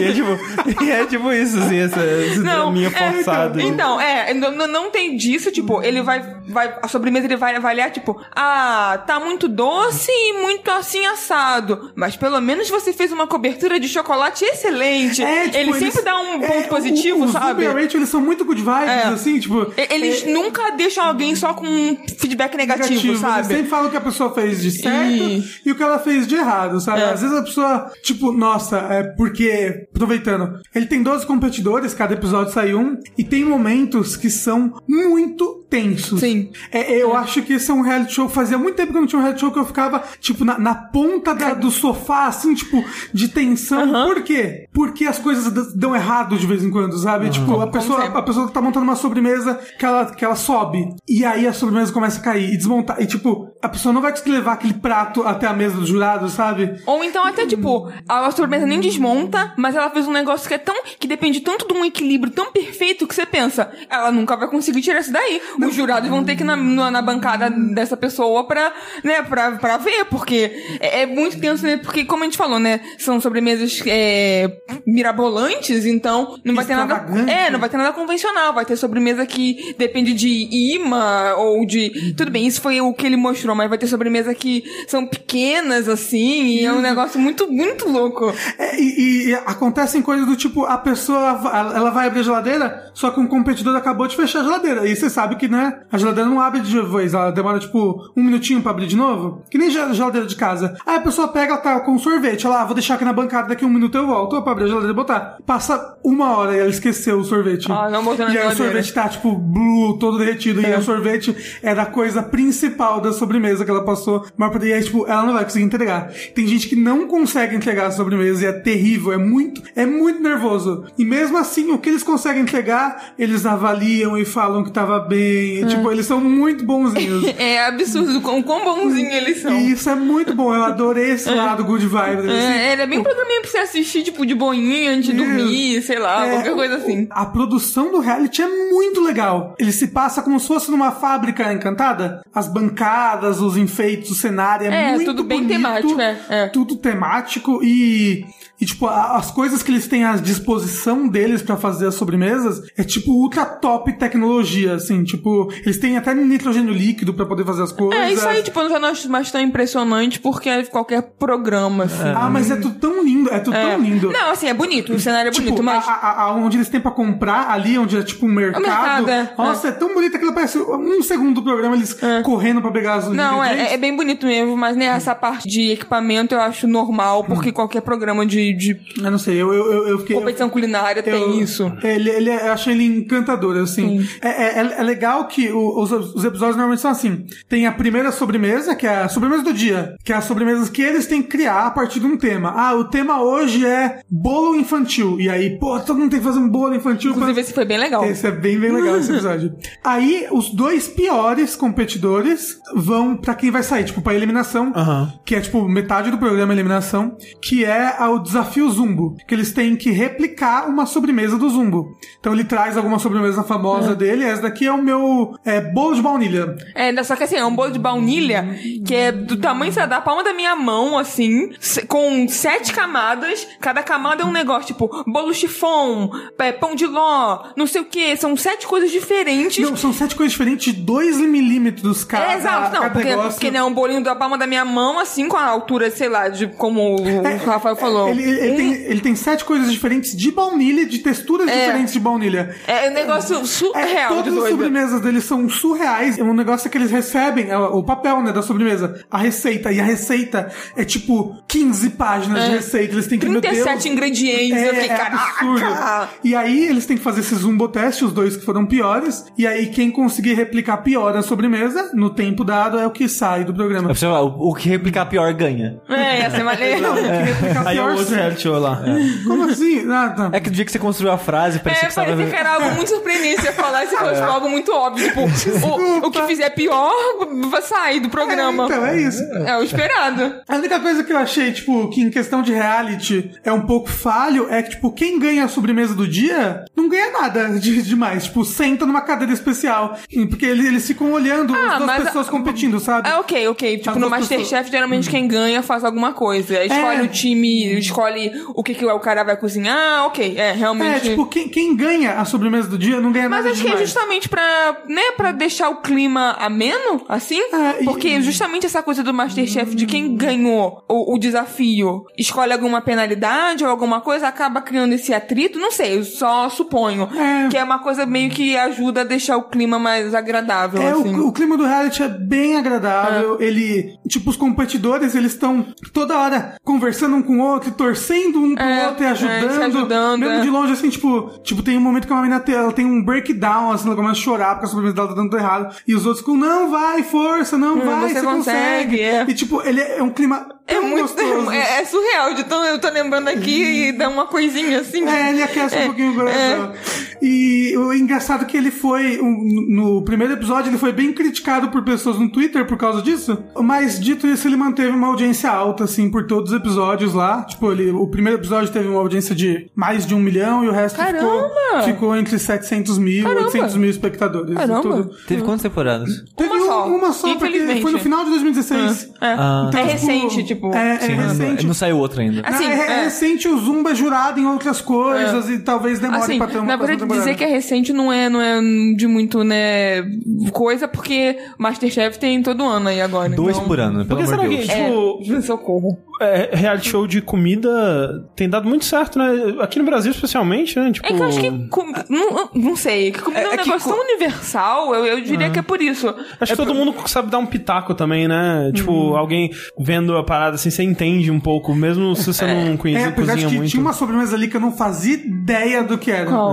Lembra? é, a- a- tem uns bolos lá que ah, é um bolo de três coisas e tipo tem umas sobremesas australianas também que eu não fazia ideia do que Ah, era. ok. Não, tem um episódio específico que eles fazem com biscoitos australianos. Eu falei, ah, ok. É, aí eu não, dá faço ideia. entender. Mas assim, Não. mas, dá- mas dá pra entender. Uma coisa que eu achei legal é que eu não sabia o que era Croquembush e algo que no One Piece, na saga atual, tem um momento que é importante. Que tem um Croquembush? É, que tem um Croquembush que é importante. Que E- coisa! E aí eu não sabia o que era Croquembush. E aí tem um momento do. Assim, da você podia descobrir no Google. Assim, na hora que você viu no One Piece, você jogava no Assim, Google que você descobria. Eu vi no Google, mas, tipo, depois ver a pessoa fazendo e provando é Tem, outra tem, coisa, tem, sabe? tem vídeo no Google. Eu tenho certeza que tem uns 10 vídeos de gente Eu comendo pesquisei, Croquembush. Ah, é um bando de... Piratas. Não, de... co- Como é que é o nome? Pro- Profiterole É, empilhado. é uma torre de É uma profiterole. torre de profiterole É. com caramelo. É. E- Pensa numa árvore de Natal, só que de doce. Isso. Gosto. Recomendadíssimo o Zumbo. é, né, como a gente falou, é um programinha pra se assistir de forma despretensiosa, ali depois de um dia estressante, que você quer só ver uma bobaginha, assim. É bem gostoso. Ele é bem gostosinho. Eu, tipo, eu vi, eu tava no Rio, né? Eu vi na semana que eu fiquei no Rio, assim. Eu sentei pra assistir e quando eu percebi, eu não conseguia parar de assistir. Tipo, eu tava sempre pensando, vamos assistir, vamos assistir o próximo, vamos assistir o próximo. Quando é que a gente vai assistir o próximo? É. Então ele é bem viciante e gostosinho de assistir. Sim, quero que ele continue. Pois quero é. que ele estoure aí na, na, na Netflix. Pois que é, vai ser quero, uma, legal. quero muito uma segunda temporada. Quem sabe agora realmente feita pela Netflix, sei lá. Ah, é, quem sabe?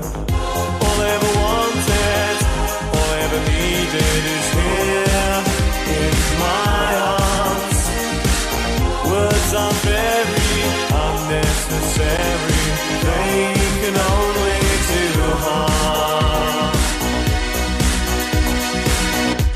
Pra fechar, eu queria puxar um filme que é difícil de falar sobre sem dar spoilers, spoiler. e é um filme que é legal você ir ver, talvez não sabendo nada. Eu não sabia absolutamente nada. O filme é o Um Lugar Silencioso, né? A Quiet Place. A premissa dele é que é num mundo que tá meio que devastado por alguma coisa, que é um mundo meio pós-apocalíptico, já que as cidades estão abandonadas, carros abandonados na estrada e, e tudo mais, é lojas saqueadas, essa coisa toda. Inicialmente você não sabe, né, por quê, o que aconteceu nesse mundo. E aí você vai acompanhando o dia a dia de uma família que ela vive sem fazer barulho. Então é, um- é uma, uma mãe, um pai e três filhos, né? Dois garotos e uma menina. Isso, e aí eles, né, mostra eles indo num mercado abandonado e já saqueado, tentando encontrar alguma coisa, voltando pra casa, vivendo a vida. Tipo, mostra eles jogando um jogo de tabuleiro, por exemplo, um banco imobiliário, e aí as peças são de pano, né, pra não fazer barulho. E eles têm, tipo, areia no caminho da floresta, assim, pra não fazer barulho de, de, de folhas e galhos quebrando e tal. E eles se comunicam por linguagem de sinal, né, e aí te leva a entender que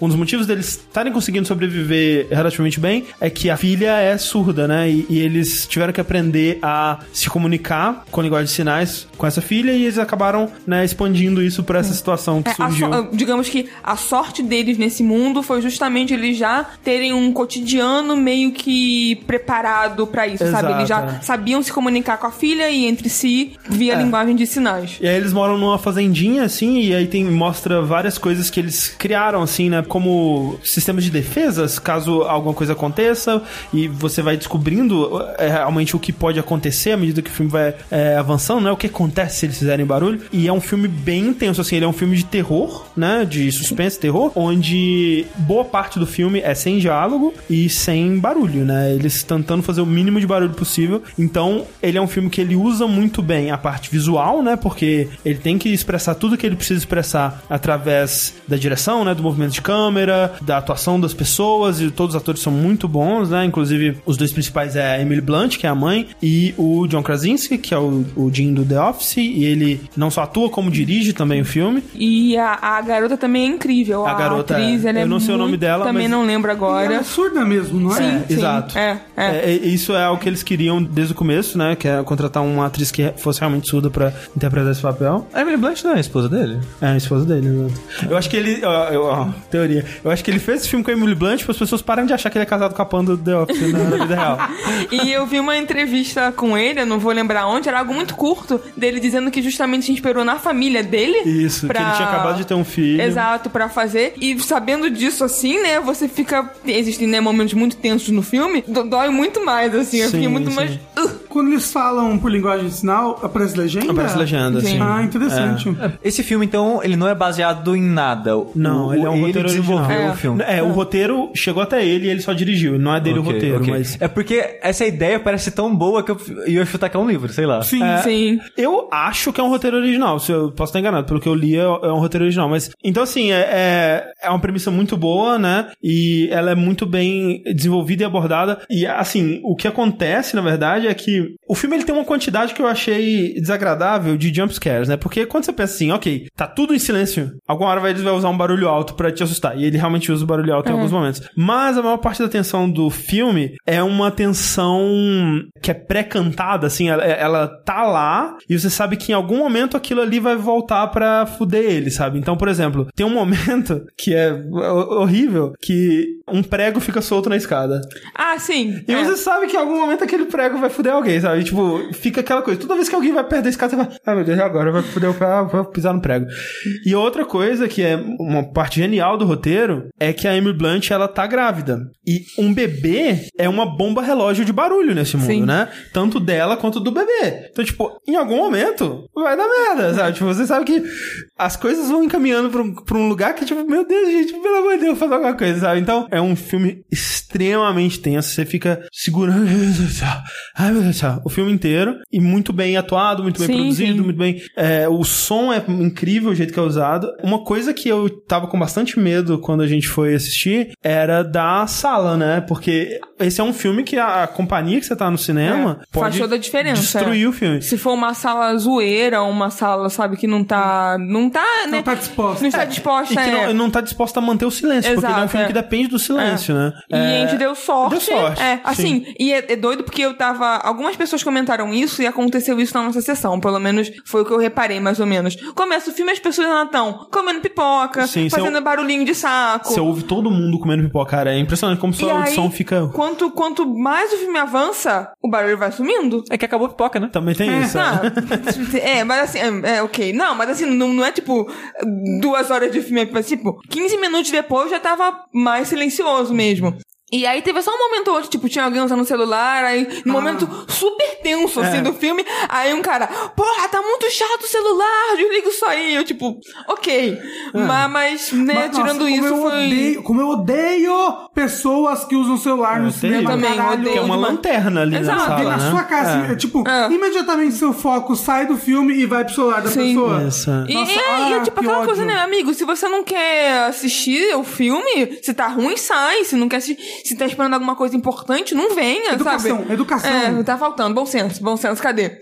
Mas eu gostei muito também. Ele. Eu achava que ele ia, tipo, superar minhas expectativas, mas ele meio que se manteve ali. Eu também achei. é. Ele, ele, ele é um filme muito bom, incrível, mas ele não explodiu minha cabeça. É porque eu, eu nem- já, eu já fui pra ele com a expectativa de que não, esse é um filme ótimo. Eu, inclusive, vi muita gente falando assim: ah, ah, ele é o Corra de 2018. A forma como eles abordam esse terror é tão diferente que eu não conseguiria Não, é, é bem diferente. comparar, é. sabe? É. Assim, é, Mas- é comparável porque eu gostei mais do Corra e gostei menos desse. Mas os dois são Ok, muito bons é, ainda. é, eu, eu posso dizer, acho que eu gostei igualmente dos dois, mas eu não conseguiria. Como eu falei, eu não conseguiria comparar porque esse realmente me deixou muito tenso. Ele realmente é um filme de terror mais clássico, digamos assim. Sim, sim, enquanto é. o Corra, né, ele tenta fazer algo diferente. Ele brinca com comédia. com Exato. E, né? e realmente, como você falou, o jumpscare é um negócio que eu acho caído, assim. Gostaria que tivesse menos e talvez talvez por isso minha, né, minha, minha expectativa tenha ficado ali realmente onde eu achava que ela ia ficar. E tem alguma coisa ou outra que você, enquanto você assiste, pelo menos aconteceu comigo, que eu ficava, mas pô, por que que eles não fizeram um X? Mas É, tem- por que tem- que não, não, não ir? Uma, umas inconsistências Tem- assim. Ele sofre um pouco de burrice de personagem, É, assim, que é. deixa ser um pouco meio... Ah, mas não existe filme de terror sem burrice de personagem, né? É maior só, eu acho que o Corra é um que falar, que... Corra ele não é burro. Ah, pelo amor de não, não. Um dos melhores filmes de terror que eu já assisti na minha vida, o Enigma de Outro Mundo. É verdade, não todo tem mundo não. inteligentíssimo. É. né? Mas é, como o André falou, o próprio Corra, o, o personagem não é burro. E, e isso realmente acaba, né, deixando a, a- a avaliação do filme um, um pouco menor. Mas tirando isso, vale muito a pena ver, vale muito a pena ver no cinema mesmo, dando sorte de ter uma sessão silenciosa. E não tome spoilers. I was born with the wrong sign in the wrong